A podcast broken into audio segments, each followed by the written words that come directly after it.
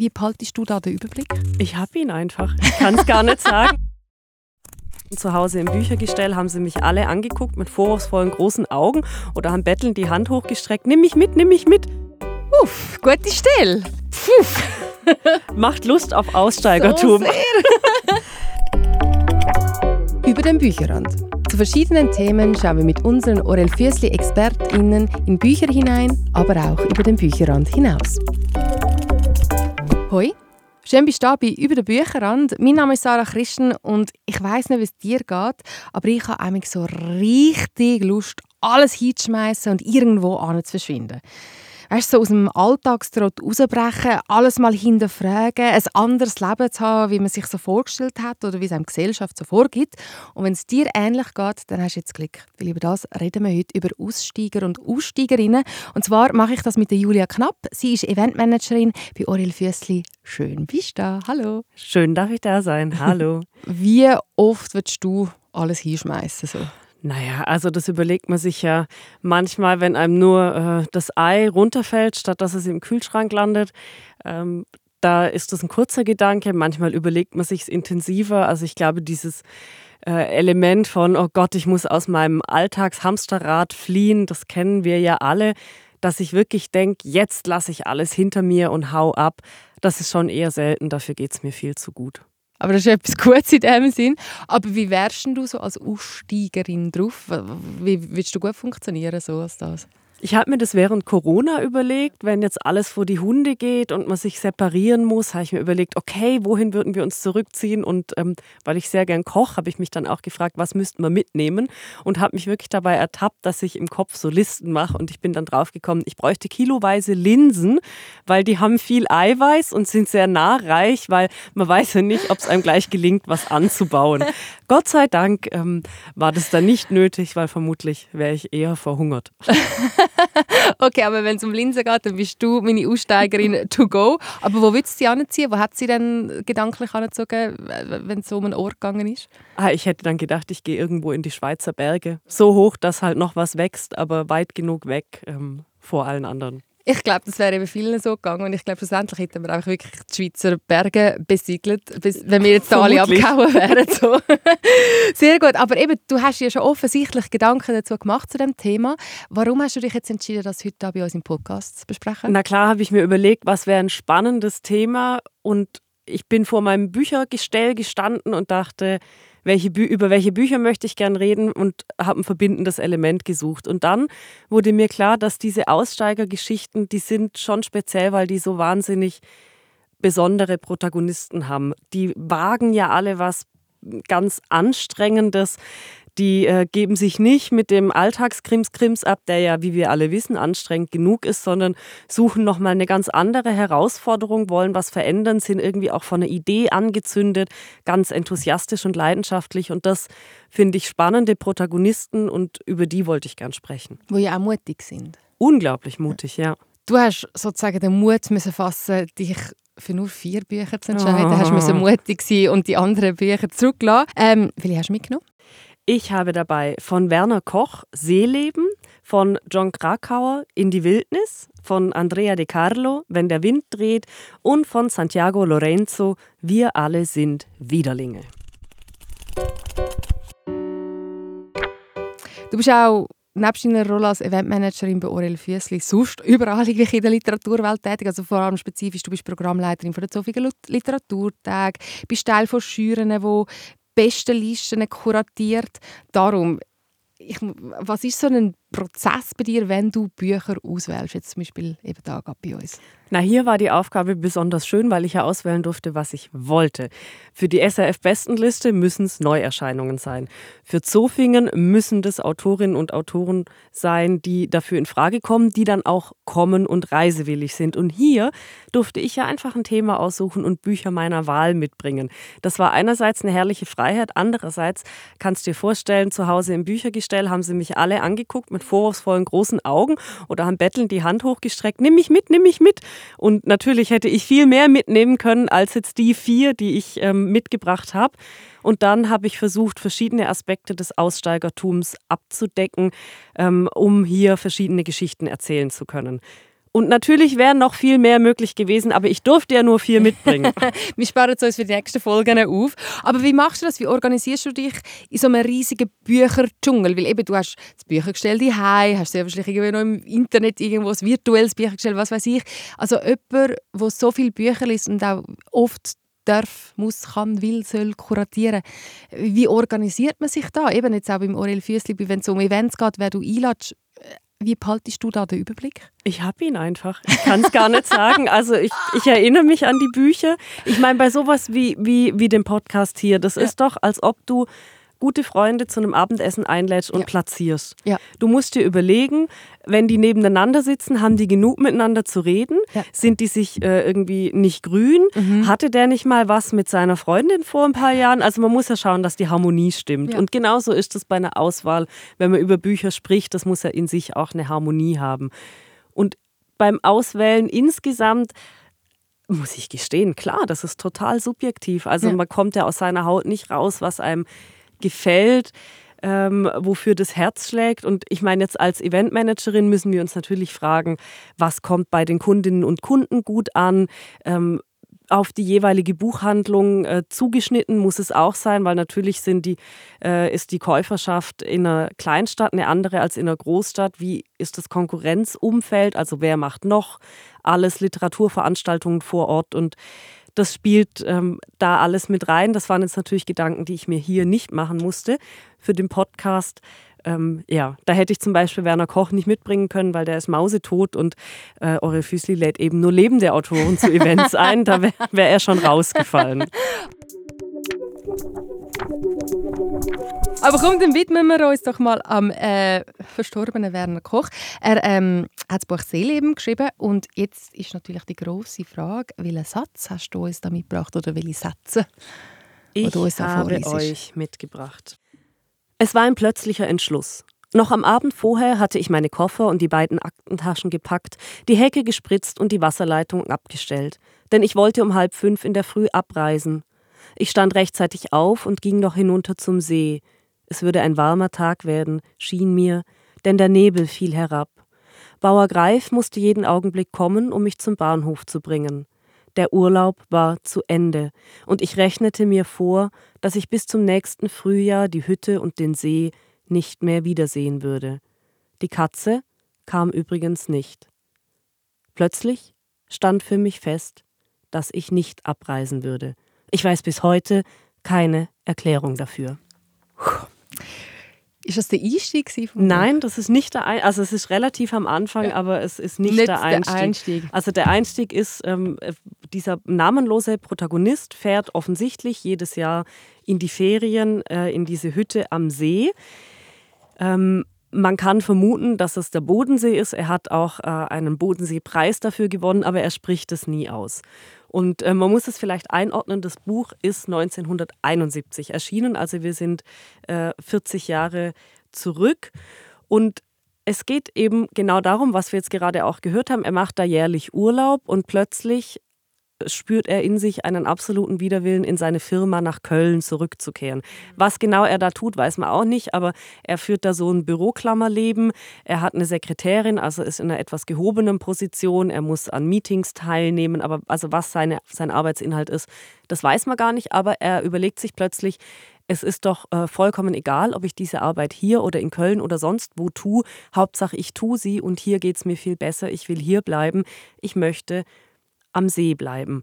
Und ähm, aus unserer heutigen Perspektive denkt man natürlich, ja, ja klar, Homeoffice, kein Problem. Ja, Aber 70 war das äh, ein nahezu revolutionärer Gedanke und man kann sich auch vorstellen, äh, dass ihm einiger Gegenwind entgegenwehte. Was macht es für dich so, dass du sagst, okay, ja, das ist klassische Ausstiege, da, da sehe ich mich jetzt drin?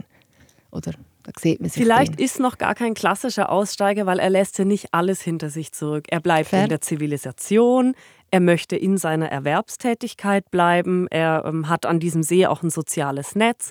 Das lässt er alles nicht zurück.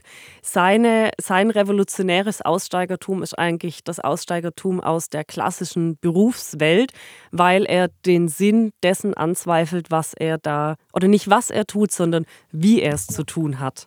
Ich finde es ja mega spannend. Eben, das Buch ist 1971 erschienen und ich finde, es ist so krass anwendbar auf unsere heutige Zeit. Wo, wo ziehst du heute noch so Verbindungen dazu, wenn es um den Struggle geht? Und was machen wir heute vielleicht, oder privilegierterweise, was machen wir heute anders, wo der Protagonist früher nicht hätte machen können? Na, ich glaube schon, dass es durch Corona da einen, einen, Ruck gab im Bewusstsein von Arbeitnehmern und auch Arbeitgebern, dass es äh, auch möglich ist, in einem heimischen Umfeld oder in einem anderen Umfeld produktive Arbeit zu leisten.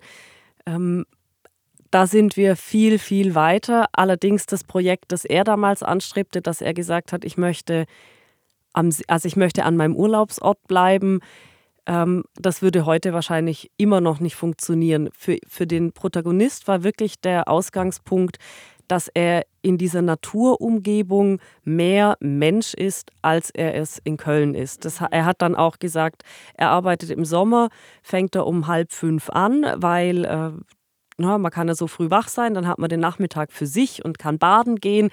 Das sind ja alles Sachen, die werden ja auch heute schon heikel, weil man hat ja Meetings, man hat äh, zwar Bürogleitzeit, aber die ist auch von bis. Also ganz so ist ja immer noch nicht. Wir bewegen uns ja nicht auf einer einsamen Insel, sondern wir sind ja immer in irgendwelchen Beziehungsgeflechten mit Kolleginnen, äh, mit Auftraggebern und, und, und. Also ganz so einfach ist es nicht. Und doch finde ich diesen Gedanken durchaus denkenswert, ähm, ob ich mich in der räumlichen Umgebung, in der ich mich täglich aufhalte, sei das im beruflichen, sei das im privaten, ist das eine Umgebung, die mich wirklich ähm, glücklich macht, in der ich mich wohlfühle, in der ich aufatmen kann. Und wenn das nicht so ist, müsste man sich vielleicht schon überlegen, ob man daran etwas ändern sollte. Und gerade das sind Sachen, die nehmen wir oft als Gott gegeben wahr.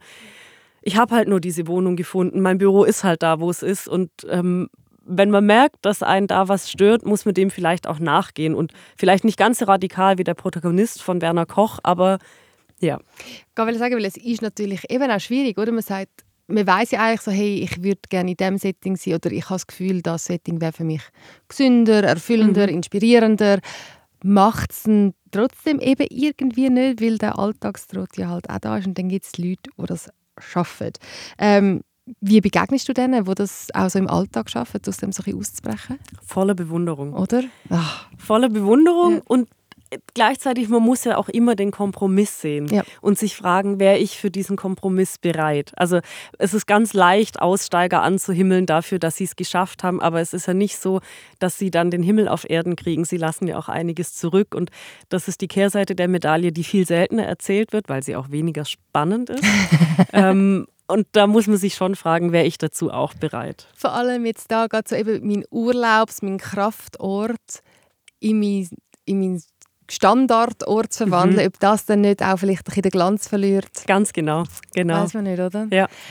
Aber man sehnt sich ja immer so nach schönen Settings, Settings, die einem wohlfühlen lassen, Settings, wo man auch gerne Bücher liest. Und das ist unser kleines, ich würde nicht sagen Spiel heute, aber es ist unser Gedankenexperiment heute, das ich gerne von dir hätte. Und zwar, wenn du das Buch jetzt irgendwo einem Setting könntest, müsstest, würdest, solltest lesen, wo wäre das jetzt da? Da müsste ich noch eine ganze Weile warten, äh, bis es wieder Frühsommer wird. Und dann würde ich sagen, Frühsommer 5.30 Uhr am einsamen Ufer eines Sees bestenfalls noch mit dem Sonnenaufgang im Hintergrund. Vielleicht gibt es ein paar kleine Nebelschwaden, aber definitiv in einer Naturumgebung an einem See. Das Buch heißt Seeleben. Der heimliche zweite Protagonist ist auch der See und äh, darum auf jeden Fall in einer solchen Umgebung. Wo hoffentlich Katze erscheint. Wo hoffentlich eine Katze erscheint und wenn man Glück hat, spricht sie sogar. Ich komme vom einen Natursetting, ich glaube, ins absolute Natursetting in die Wildnis. Jawohl, John Krakauer. Soll ich erst mal vorlesen, was ich ähm, mitgebracht habe? Sehr gern. Das eigentlich Wichtige sind die Erfahrungen, die man macht, die Erinnerungen und die triumphale, überschäumende Freude, die einen durchströmt, wenn man das Leben in vollen Zügen genießt. Gott, das Leben ist so schön. Vielen, vielen Dank. Okay, ich will jetzt gerade jetzt gerade aufbrechen. In die Wildnis, ein Klassiker für viele, aber für die, die es jetzt nicht kennen, was passiert in dieser Geschichte? Also, Ausgangspunkt der Geschichte ist eine Leiche Und zwar die Leiche eines jungen Manns namens Chris McCandless, die in Alaska gefunden wurde, 1992.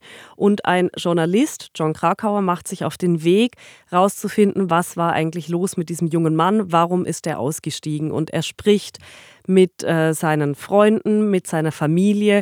Er spricht auch mit Menschen, denen er auf seinem Weg begegnet war. Der McCandless war ein Vorzeigestudent, er war immer gut in allem hat aber nach seinem Abschluss alles, alles, was er besaß, verkauft. Er hat seine Ersparnisse gespendet, er hat sich ins Auto gesetzt, er ist losgefahren, immer Richtung Westen. Irgendwann hat er das Auto stehen lassen, er hat sein letztes Geld verbrannt, er ist zu Fuß weitergegangen, landete in Alaska und hat dort in einem Bus, also da stand so ein Bus, in dem auch andere äh, Trapper, die vorher da unterwegs waren, auch schon genächtigt haben, hat dort gelebt, äh, bis er eben auch dort gestorben ist. Und als seine Leiche gefunden wurde, äh, ging das durch die Presse und dieser John Krakauer fand es spannend und hat sich dann aufgemacht, ähm, das Leben von dem McCandless nachzuerzählen wirklich eine wahre Geschichte. Ähm, und das ist ja oft eine klassische Frage, so, hey, warum sehnen wir uns so nach, zurück nach der Natur, warum müssen wir dort so ausbrechen? Was glaubst du? Warum, warum wollen wir als Menschen so schnell dort ausbrechen oder warum sehen wir uns so stark nach Natur? Ach, ich glaube, wir sind ganz äh, komisch antagonistische Tierchen. Einerseits äh, sehnen wir uns nach dem Altbekannten, indem wir uns wohlfühlen und andererseits braucht man immer wieder den Kick von Neuem und die Routine geht einem auf den Seier. Und diese Balance zwischen Sicherheit und Sehnsucht ist sicherlich für viele von uns ein Knackpunkt im, ja, im persönlichen Glück. Einige können es lösen, andere nicht. Ähm, dann äh, wird Freiheit gesucht in verschiedensten Formen. Ich weiß nicht, warum das so ist. Wir sind einfach so gestrickt. Vielleicht Biologie, keine Ahnung. Bei dem Protagonist ist ja wirklich die Sehnsucht ultra stark nach der Natur, nach dem menschenfreie Dasein. Ähm, was, was, was könntest du dir vorstellen, so menschlichen Kontakt so, auf so fest zu verzichten, oder? Sehr schwer. Also man, man, muss dazu ja auch noch mal sagen, das war jetzt 1990. Ähm, der hat dann noch Postkarten nach Hause geschickt und irgendwann kamen keine mehr oder er hat Postkarten an Freunde geschickt, denen er auf dem Weg begegnet war. So konnte auch diese Route von ihm äh, nachvollzogen werden.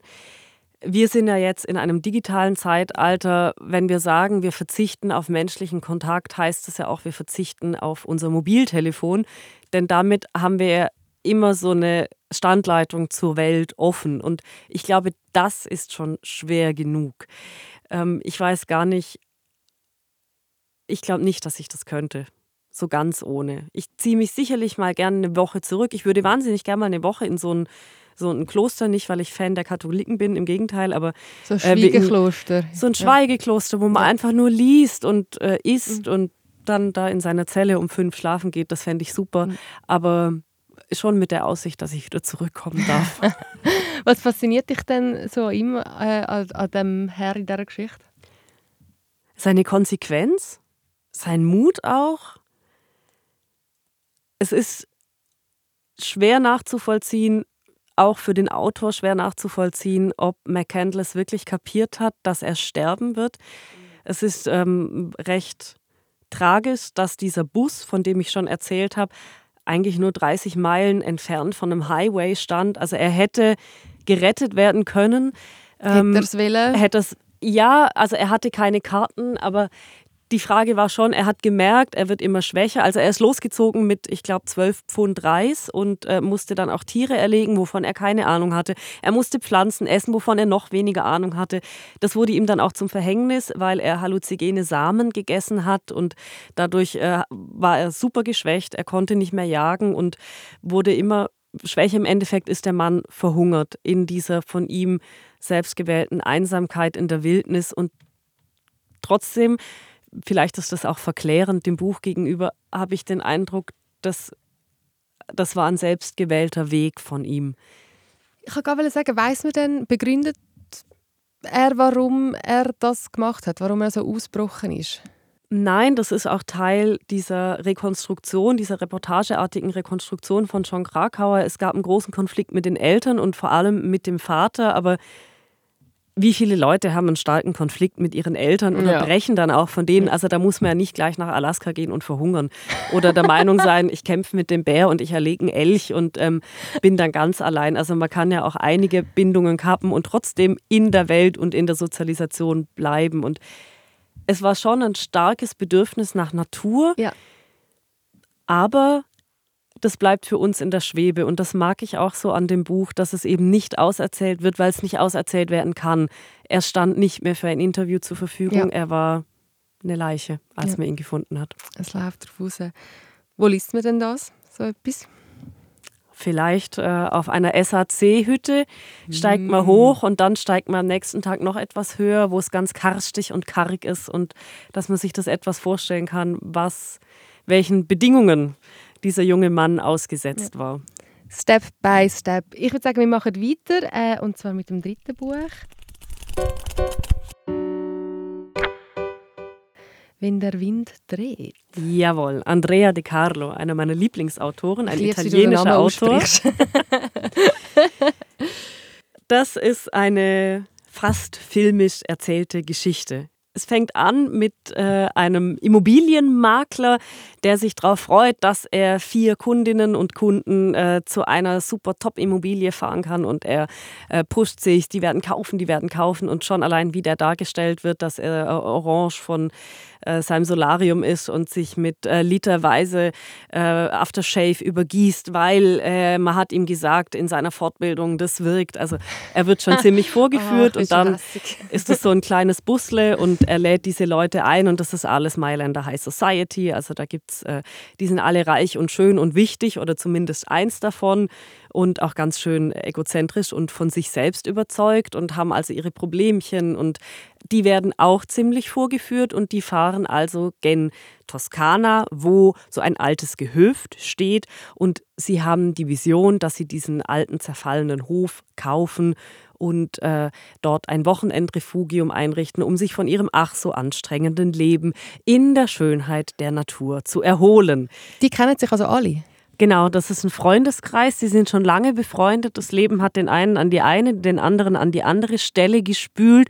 Das ist eine Gruppe, die haben natürlich auch äh, in sich gewisse Spannungen, weil einige sind, haben noch eine funktionierende Ehe, andere nicht. Einige sind berühmter geworden, andere nicht. Aber ja, sie wollen, äh, wie auch um die Freundschaft zu retten, dieses Haus oder das ist ein großes Gehöft gemeinsam kaufen, wo aber jeder seinen eigenen Bereich bekommen soll, ähm, damit man sich auch äh, voreinander zurückziehen kann. Also soweit die Vision dieser Städte. Du merkst schon, äh, wie ich das karikierend ausspreche. Die haben natürlich von Natur überhaupt keine Ahnung. Müssten sie auch nicht, weil sie würden sich da garantiert eine Sauna reinbauen und allen Schnickschnack, äh, den die moderne Welt bereithält. Aber so weit kommt es gar nicht, weil äh, es gibt einen ganz seltsamen Autounfall. Das Auto fährt in ein Loch. Und äh, dafür wird dann der junge Immobilienmakler von den Vieren total niedergemacht, äh, wie er dieses Loch nicht sehen konnte. Aber das Loch war eine Falle. So eine Falle, mit der man eigentlich Wildschweine fängt, aber es war ganz klar, da wollte jemand ein Auto fangen, weil dieses alte Gehöft ist besetzt. Und zwar von den Aussteigern, um die es ja in diesem Podcast geht. Also es gibt Leute, die äh, in diesem Buch, Ja. nein, und auch in diesem Podcast. Ah, okay, in okay, dieser okay. Podcast-Folge sprechen wir auch über Aussteiger. Okay, jetzt hast du wieder. Sie laufen dann zu Fuß weiter, um dieses Gehöft zu erreichen, um irgendwie über Nacht äh, da unterzukommen, weil das Auto hat, glaube ich, einen Achsenbruch oder was anderes Schreckliches. Jedenfalls ist ganz krank und zum Hotel können sie auch nicht mehr. Und dann begegnen sie diesen Aussteigern und äh, raffen am Anfang gar nicht, dass es ihr Gehöft ist, das sie kaufen wollten. Also die Gruppen wissen noch gar nicht voneinander, wer sie sind. Und die Aussteiger hier haben den Hof besetzt und haben sich ganz radikal von der Gesellschaft abgewendet. Also die machen alles selber, die machen ihre Möbel selber, die bauen an, die haben Tiere, die äh, äh, behandeln sich auch, wenn sie Krankheiten haben, mit irgendwelchen verrückten Pflanzen selber. Also die sind wirklich autonom und sie wollen auch nicht gefunden werden. Und deshalb haben sie solche ähm, Autofallen gebaut. Sie äh, lassen Wege zuwuchern. Also sie tun aktiv alles, um wirklich noch weiter von der Gesellschaft abzurücken. Und dann sitzen die aufeinander und das kann man sich natürlich vorstellen. Es Uff. gibt einen herrlichen Clash der Kulturen. Und es ist ja auch sehr schön geschrieben. Ich würde vorschlagen, du liest mal gerade etwas daraus raus.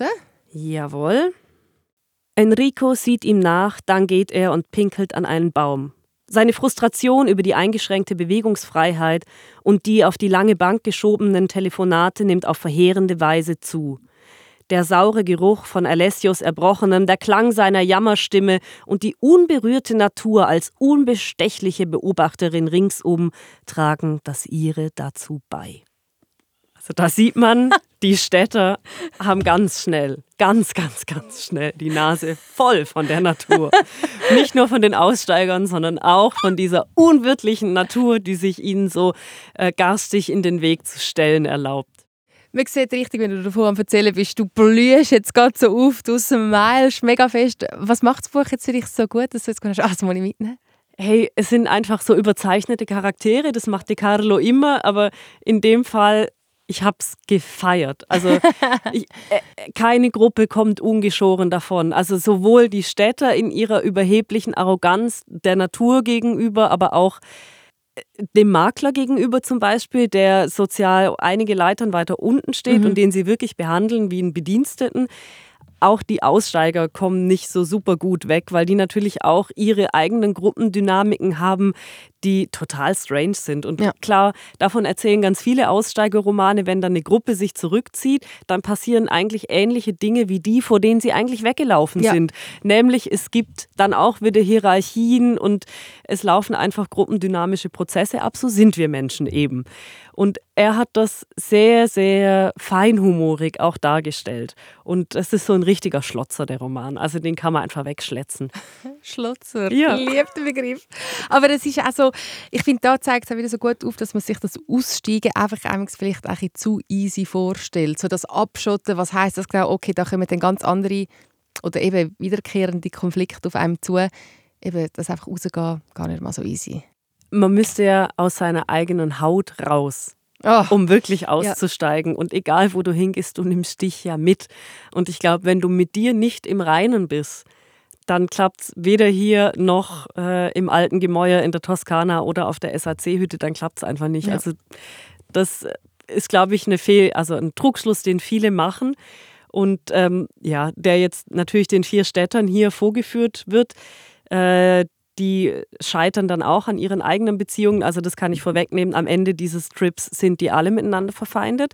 Die fahren in vier verschiedenen Taxis zurück. Ähm, da ist kein Stein mehr auf dem anderen. Äh, ja, eben genau dieser Trugschluss. Ich gehe woanders hin und dann ist alles das anders. Gut, das, ja. das, das, das, so funktioniert es halt nicht. Wo kannst du das Buch aber lesen? Tja, das kommt jetzt darauf an, ob man es äh, noch böser lesen will, als es geschrieben ist. Hey, eigentlich würde ich sagen, in dem teuersten Schickimicki-Café, das du kennst. Setz dich da rein, guck die Leute an und dann liest das Buch, weil dann hast du einiges zu lachen, denn ich bin mir sicher, einige der Protagonisten sitzen dann eigentlich im Nachbartisch. Guter Kontrast. Wir kommen zum nächsten Buch. Wir sind alle Widerlinge. Yes, Santiago Lorenzo. Da habe ich dir auch eine Stelle mitgebracht. Entzückt von all dem, was ihn umgab, wachte er morgens auf. Nicht verliebt, sondern amorisiert. Verliebt zu sein war eine andere Art der Empfindung. Ein differenteres und sehr verbreitetes Gefühl, das er bereits erlebt, überwunden und lange hinter sich gelassen hatte.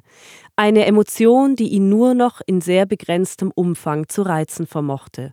Allem und allen entpflichtet, nahm er den Tag in Angriff, versunken in seiner selbst auferlegenen Sozialeuthanasie und erfüllt von der Gewissheit, außerhalb dieser Kapsel, in der er wie durch Zauberhand gelandet war, absolut nirgends, absolut nichts zu verpassen. Uff, gute Stelle. Sehr spannend. Aber jetzt muss ich trotzdem wissen, was ist der Kontext rum? Was passiert jetzt da? Also, das ist also, der. Gute, Macht Lust auf Aussteigertum. So ähm, äh, dieses Buch ist ein bisschen der Außenseiter oder der, der, der, der Spezialroman in der Reihe derer, die ich für den Podcast ausgewählt habe, weil der Protagonist Manuel überhaupt kein Aussteiger sein will. Also Manuel ist so ein ganz klassischer Antiheld, bei dem geht immer alles schief, also wirklich immer und alles. Äh, Freundin verlassen, Job ist scheiße, hat dann mal ausziehen können, aber hat eher so ein beheiztes Klo als Wohnung, also ist ganz schrecklich, weil äh, kein Geld und so weiter. Und dann ähm, passiert Folgendes, was sein Aussteigertum bewegt. Äh, vor seinem Haus finden große Aufstände statt. Und die fanden in Spanien, das ist ein spanischer Autor, tatsächlich statt, weil, äh, das wissen wir ja alle, die Arbeitslosigkeit ist total hoch und die Leute fühlen sich abgehängt vom System und dagegen wird aufbegehrt. Und er will eigentlich nur das Haus verlassen und im Hausflur unten vor der Haustüre ist ein Polizist. Der Polizist denkt, er wäre einer dieser militanten äh, Protestierenden vor der Tür, geht mit dem Schlagstock auf ihn zu und er wehrt sich. Und er wehrt sich, indem er ihm ähm, so eine Art äh, Werkzeug, naja, er will sich einfach wehren. Und dann bricht dieser Polizist zusammen und Manuel denkt, oh, oh, ich habe ihn umgebracht, ich muss untertauchen. Und geht zu seinem Onkel, dem er vertraut, und ähm, sie beschließen dann sofort, du musst aus der Stadt raus. Und jetzt kommt eine der Besonderheiten, das wäre hier gar nicht möglich, aber in Spanien ist die Landflucht wahnsinnig groß. Große Teile von Spanien sind unbesiedelt und es gibt viele Dörfer, die wirklich ganz leer stehen. Und der Onkel weiß das und er fährt ihn in eines dieser Dörfer. Sie ähm, äh, entscheiden sich dafür ein Haus und da lebt er jetzt und der Onkel bringt das fertig, ähm, ihn irgendwie zu versorgen. Also er hat ihm ein Mobiltelefon, ein Prepaid-Telefon besorgt und äh, hat es auch fertig gebracht, dass ein Lieferservice einmal pro Monat oder pro Woche was vorbeibringt. Den hat er eine abenteuerliche Geschichte erzählt, dass sie das irgendwo am Dorfbrunnen Sachen abstellen sollen. Und äh, so lebt Manuel in dieser selbst auferlegten Isolation, die ja eigentlich nur eine Flucht ist, weil er wirklich Angst hat, in den Knast zu müssen und äh, empfindet das anfangs als einen anderen Knast und irgendwann merkt er die herrliche Befreiung, ähm, seinem alten Leben entkommen zu sein und jetzt da alleine in diesem Geisterdorf zu sein, bis er eben nicht mehr alleine ist.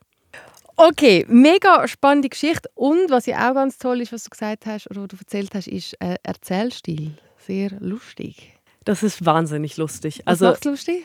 Die feinen Beobachtungen. Also das, äh, das ist ein Autor, der nimmt alle sehr genau unter die Lupe und es ist ein sehr kritischer Roman auch. Also warum Manuel abhauen muss, liegt da tatsächlich in diesen Protesten und dass er abhauen kann, hat einen Grund mit. Also auch dagegen wird protestiert, dass einfach Spanien sich auf diese Hauptstädte konzentriert, in den Hauptstädten aber mehr nicht mehr möglich ist, die Leute nicht mehr die Möglichkeit haben, ähm, allein zu leben eine Familie zu gründen. Die meisten, auch in unserem Alter, leben noch bei ihren Eltern, weil es anders gar nicht geht. Also da hat es ein äh, ganz großes Missverhältnis äh, zwischen Erwerbstätigkeit und davon leben können. Und das alles kommt schon auch zur Sprache.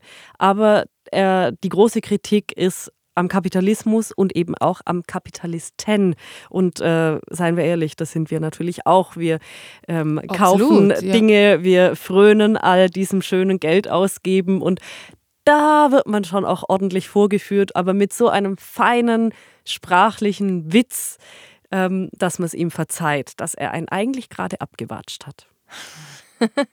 Aber ich finde das eben auch immer so schön, wenn, man so Kritik humorvoll kann verpacken kann und dann ja auch wirklich auf wahren Begebenheiten beruhende Infos, Geschichten so kann lernen für sich. Eben jetzt da äh, die spanische Landflucht, das ist für mich so eine tipptoppe Kombination, wenn es um Bücher geht, nicht? Yes, Und man sich Unbedingt. so selber ein bisschen ja. herausgefordert fühlt. Love it. Ähm, aber jetzt ist natürlich die große Frage, auf dem spanischen Land wird man das ja jetzt nicht lesen. Oder wo würdest du das lesen? Tja, Gute Frage. Ich hatte einen Cliffhanger eingebaut mhm. und äh, jetzt verstärke ich den Cliffhanger noch. Sucht euch doch eine ähm, Reihenhaussiedlung. Vielleicht kennt ihr jemanden, der in einem Häuschen in einer Reihenhaussiedlung lebt und setzt euch da in den Vorgarten, wo ihr die Nachbarn gut im Blick habt. Und dann lest ihr dieses Buch. Und dann wisst ihr auch, warum ich gesagt habe, dass ihr es dort lesen sollt. Gut, also Setting ist gegeben. Wow, Julia, also da hast wirklich ähm, sehr viele gute Cliffhangers mit uns zurückgelassen. Aber ich nehme jetzt vor all diesen Büchern, die du mir jetzt ähm, vorgestellt hast, vor allem so etwas Grosses mit, was wir auch schon am Anfang besprochen haben. Und zwar, hey, die Veränderung, das Ausbrechen, wie man es jetzt auch immer genau nennen will, braucht Mut. Unbedingt. Und darum jetzt zum Schluss, weil ich also einen sehr schönen Austausch mit dir gefunden würde ich gerne von dir wissen, für was sollen wir mehr Mut noch aufwenden als Personen im Alltag? Ich glaube, für uns selber und unsere wahre Überzeugung einzustehen. Das machen die ja alle auch im Großen und vielleicht muss man es gar nicht im Großen machen, wenn man damit im Kleinen anfängt. Ja. Das nehme ich unbedingt mit. Zuerst mal klein anfangen und dann einfach auch grösser werden. Wer weiß. Hey Julia, danke viel, viel mal. Bist du ich da danke gewesen? dir, hat mega- mega Spaß gemacht.